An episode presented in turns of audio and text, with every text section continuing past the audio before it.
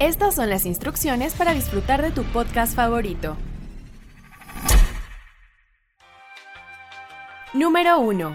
Utiliza audífonos para una mejor experiencia auditiva. Número 2. Siéntate en un lugar muy cómodo. Número 3. Prepárate para escuchar historias sobre crímenes que te pondrán los pelos de punta. ¿Ya tienes todo lo que necesitas? Perfecto. Ahora solo disfruta de los próximos 20 minutos analizando el ADN de un crimen. Empezamos. Pedro Alonso López, un colombiano conocido como el monstruo de los Andes, mató a 300 personas. Pedro Alonso López es el más grande asesino en serie de la historia de la humanidad. Una serie de niñas fue violada y asesinada. Tenían entre 8 y 12 años.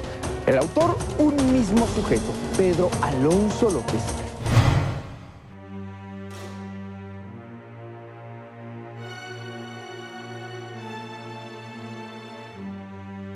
Quizás esta será la historia de la que más has escuchado hablar en cuanto a criminales.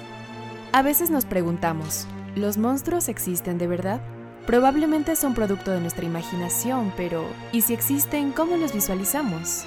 En la vida real los monstruos no son seres peludos que se esconden en nuestro armario. Es más, ni siquiera son esos seres que habitan bajo nuestras camas y esperan pacientemente a que saquemos los pies de las cobijas para atacarnos en la madrugada. Los monstruos reales tienen una figura humana. Quizás hayas visto uno en algún momento de tu vida y ni siquiera te diste cuenta. En el capítulo de hoy hablaremos de alguien a quien muchos denominaron un monstruo de carne y hueso. En su lista de homicidios datan por lo menos 300 niñas asesinadas entre Perú, Ecuador y Colombia. Hoy en día es un misterio su paradero, pero sus crímenes atemorizaron por años a estos tres países. El personaje que les traigo en esta ocasión es Pedro Alonso López, más conocido como el monstruo de los Andes. Hola a todos, bienvenidos al primer episodio de ADN de un crimen.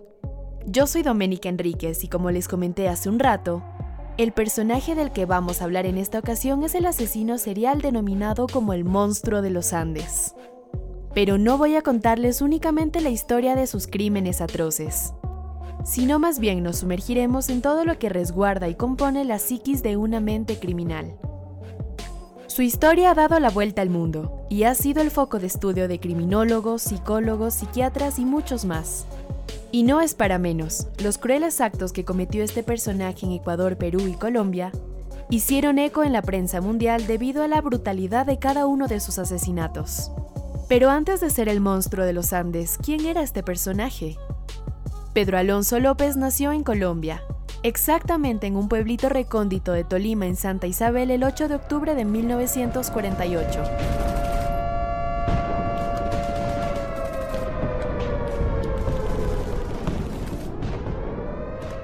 Esta época fue muy complicada en la historia colombiana, pues sus habitantes vivían el periodo conocido como la violencia, que se caracterizaba por los fuertes enfrentamientos que mantuvieron el Partido Liberal contra el Conservador durante cinco años. A esta época se le atribuyen también asesinatos, destrucción de propiedad privada, agresiones y muchas persecuciones. Uno de los enfrentamientos de la época fue el causante de la muerte del padre de Pedro Alonso López meses antes de que éste nazca. Ahora vamos unos años más adelante. Respecto a la niñez de Pedro Alonso López existen varias versiones que se oponen unas de otras. Por un lado tenemos la historia contada por su madre y por el otro la del propio Pedro Alonso. No se debe asegurar ni desmentir ninguna de las dos versiones, pues en este caso comprender el contexto de un psicópata puede darle una explicación al porqué de la transformación de criminales como Pedro Alonso en asesinos. Pero siempre es mejor tener una voz experta, por ello, la psicóloga clínica Dominique Guzmán nos cuenta cuáles son los rasgos principales y las características de un psicópata. Se pueden reconocer actitudes o conductas que pueden darte eh, pistas de que eh, la conducta de, este, de esta persona puede llegar a ser antisocial, es decir, que no se adapta a las normas de la sociedad. Y entre ellas son, em, por ejemplo, el maltrato hacia los animales, hacia las personas en general, el aislamiento social constante que genere malestar emocional o llegan puntos en que de hecho ya no se genera malestar, sino que es intencional esta, este distanciamiento, así como el maltrato que tiene en las relaciones con otras personas. Son calculadores, son bastante fríos, eh, no suelen mostrar mucha empatía frente a las reacciones emocionales de otras personas y al ser calculadores tratan de usar eh, al resto de personas para su propio beneficio. Lo que cuenta su madre, la señora Benilda López, es que Pedro Alonso tuvo una infancia tranquila y que incluso quería y tenía la vocación de enseñar para de esta forma algún día ser profesor. Por otro lado están las declaraciones de Pedro Alonso que recogió el canal de televisión estadounidense AIE, donde se resalta algo completamente distinto a una infancia equilibrada y tranquila. Lo que cuenta Pedro Alonso es que su madre trabajaba como prostituta y además lo violentaba con fuertes maltratos físicos. Sea cual sea la versión correcta, lo que está claro es el fuerte resentimiento que sentía Pedro Alonso hacia su madre. Generalmente, cualquier estudio psicológico que se le realiza a un criminal tiene un fuerte peso que recae sobre su figura materna. Desde la psicología infantil podemos determinar diferentes aspectos que engendran este resentimiento precisamente. Por ello, Stephanie Vázquez, doctora en psicología infantil, nos ayudará a abordar este tema con mayor profundidad.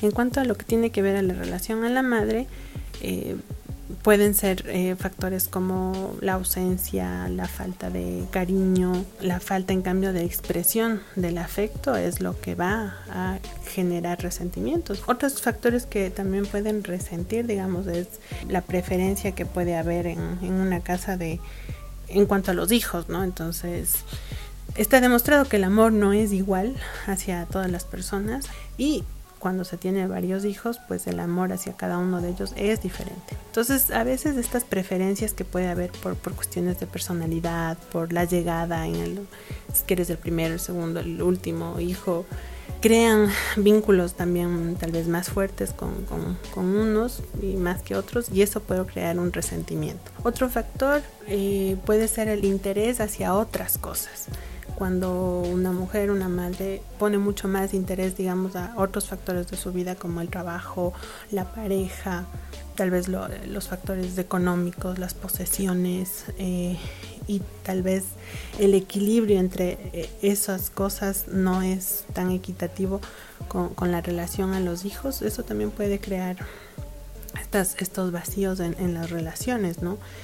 Entonces sí hemos visto, por ejemplo, que tal vez una madre que, ha dado más preferencia a sus relaciones de pareja que al cuidado de sus hijos, pues obviamente va a crear un, un distanciamiento de la relación con los hijos.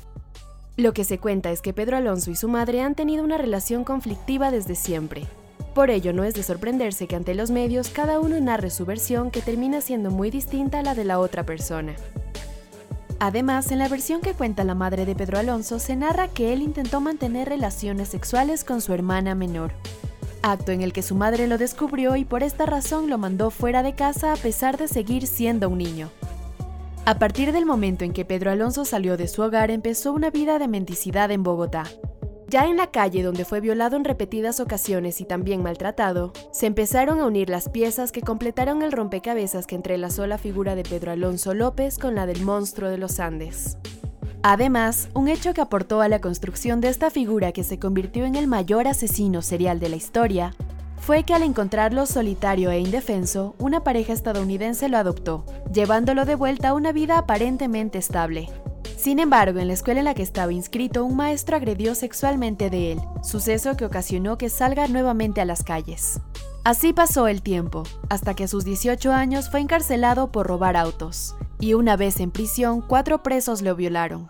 Es así como ayudándose de un arma casera asesinó a los reos, argumentando que fue en defensa propia. Bajo esa premisa, Pedro Alonso López le agregaron únicamente dos años más a su condena, al salir de la cárcel en 1978, empezó su historia de terror, violencia, crueldad y por supuesto asesinatos. Durante una temporada inició sus crímenes en las regiones fronterizas de Colombia. Tiempo después salió rumbo a Perú, donde asesinó por lo menos a 100 niñas de entre 8 y 12 años de edad. La búsqueda victimal de Pedro Alonso, es decir, su preferencia en cuanto a víctimas, tenía una particularidad.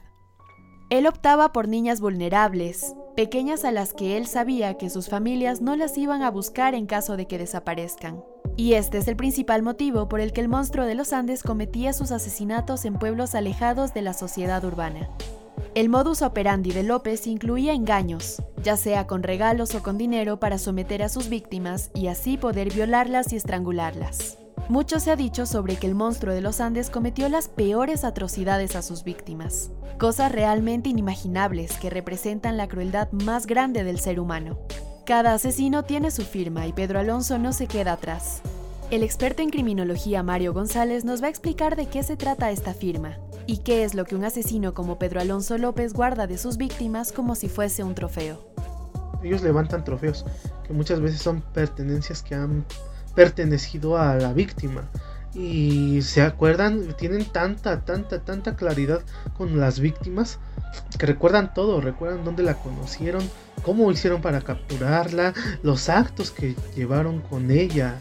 Y creo que con Pedro López se cumpliría perfectamente esta esta respuesta, con él se cumpliría perfectamente, él totalmente tiene trofeos de las víctimas y las y las recordará cómo realmente él hizo sus actos criminales con ellas. Después de su recorrido en Perú y tras ser descubierto intentando secuestrar a una niña de una de las comunidades por donde transitaba, un misionero lo salvó de ser asesinado a manos de los pobladores. Acto seguido lo llevaron ante las autoridades, que tuvieron como mejor opción deportar al monstruo de los Andes a Ecuador. Y la historia simplemente se repitió. El monstruo de los Andes se radicó en la ciudad de Ambato, donde empezaron a desaparecer niñas. Fue una ola entera de desapariciones tremendas, hasta que un día fue capturado intentando secuestrar a una pequeña. Después de intentar secuestrar a esta última niña, y gracias a la pronta acción de quienes se encontraban en el lugar y ayudaron a capturarlo, Pedro Alonso fue llevado a la comisaría donde inicialmente fue considerado un loco que vivía en las calles. Preguntas iban y venían por parte de la policía, pero Pedro Alonso permaneció en silencio absoluto por un largo periodo de tiempo. Por este motivo, las autoridades decidieron que con la ayuda de un sacerdote conseguirían que López hable, es así como el padre Córdoba Gudiño ingresó a la celda donde se encontraba el monstruo de los Andes, quien confesó todos sus crímenes a gran detalle ante el religioso. Al día siguiente, el sacerdote pidió a los policías que lo saquen de la celda, pues no podía seguir escuchando los crudos testimonios que Pedro Alonso le narraba. Posteriormente y durante las indagaciones que se realizaron, Pedro Alonso llevó a los policías a la fosa donde estaban los restos de 57 de sus víctimas, asegurando que en Ecuador había asesinado a más de 110 menores y que entre Colombia y Perú había cometido otros 200 homicidios. ¿Alguna vez se han preguntado qué es aquello tan monstruoso que Pedro Alonso pudo haberle hecho a las niñas que asesinó? Podemos suponer muchas cosas en verdad atroces, aunque la verdad quedará solamente en la historia. No obstante, podemos acercarnos a conocer qué era lo que hacía este criminal por la experiencia en el ámbito criminológico. Es así que Mario González nos detalla lo que quizás el monstruo de los Andes pudo haber hecho con sus cientos de víctimas. ¿Qué es lo que hace Pedro López en sus víctimas? Que es parte de esa clasificación de ser él un agresor, depredador sexual ¿Qué él hace? Primero, las sigue, todo el tiempo las está siguiendo, las expecta, totalmente las estudia, estudia a sus víctimas. Ya que tiene oportunidad de acercarse, ¿qué hace? Las intimida, las amenaza. Ya que logra hacer eso también, las somete, las lleva a lugares lejanos, es donde realiza totalmente sus prácticas sexuales perversas. Les practica infinidad, infinidad de perversiones sexuales. Les practica también agresiones físicas sexuales. Golpea, humilla, somete. Esa es parte de esa personalidad de depredador sexual que tiene Pedro López.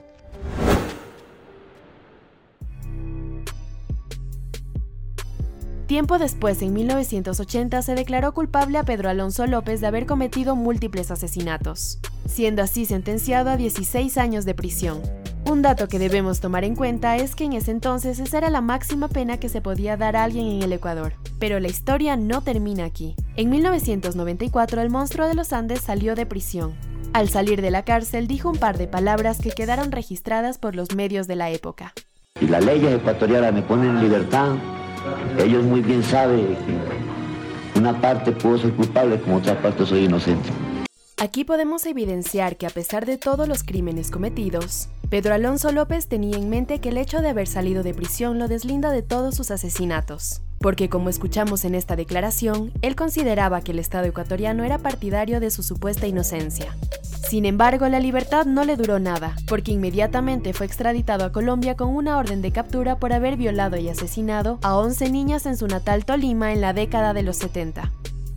Pero lo que pasó en su país natal fue que tras realizarle una evaluación psicológica, se concluyó que Pedro Alonso López era un sujeto inimputable, debido a sus desde ese momento diagnosticados trastornos mentales. Pero, ¿qué significa esto? ¿Por qué una persona que ha cometido un crimen cree en su cabeza una realidad alterna y se convence a sí mismo de no ser el responsable de ninguno de estos actos? Volvamos a nuestra psicóloga Dominique Guzmán para que nos aclare el panorama. Se podría catalogar a la mayoría de asesinos seriales así, como que mienten para no ir a la cárcel.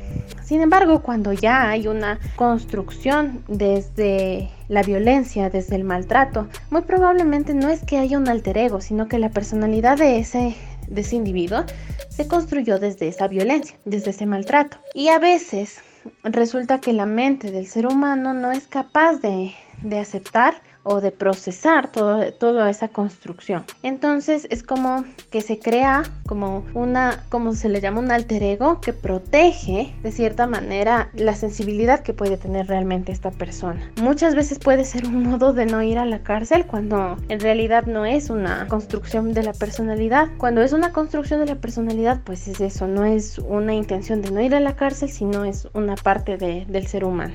Y entonces, ¿cuál es el proceso que se debe seguir con este tipo de criminales?